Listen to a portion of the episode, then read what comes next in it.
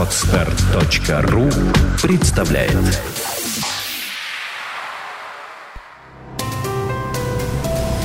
Здравствуйте, уважаемые слушатели! Редакция сайта бухгалтерия.ру подготовила для вас обзор самых обсуждаемых новостей недели с 13 по 19 мая. Если сотрудник заболел или получил травму, он может получить пособие по временной нетрудоспособности. Для этого работник приносит больничный лист.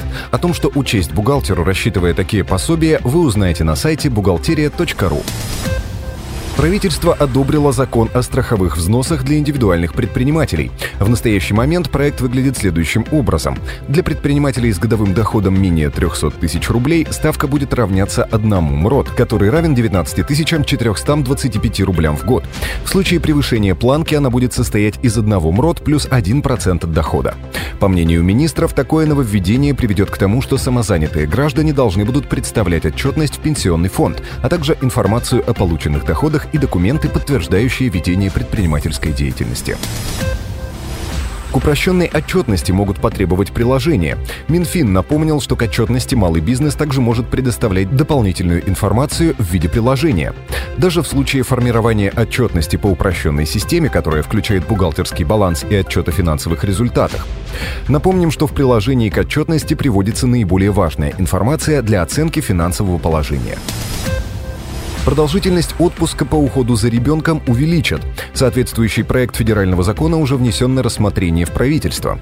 По нему период отпуска по уходу за ребенком, во время которого за женщину уплачиваются страховые взносы, будет увеличен с 3 до 4,5 лет. По мнению властей, 4,5 года – это срок, по которому женщина сможет ухаживать за тремя детьми в возрасте до полутора лет, что соответствует демографическим задачам, поставленным ранее государством. Получить социальный вычет на обучение может как сам обучающийся, так и его родитель.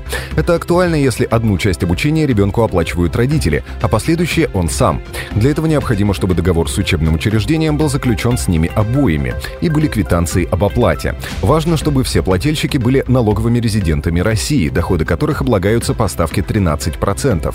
Факт трудоустройства ребенка не влияет на право родителя получить социальный вычет по расходам на его обучение. Больничный по уходу за ребенком облагается НДФЛ.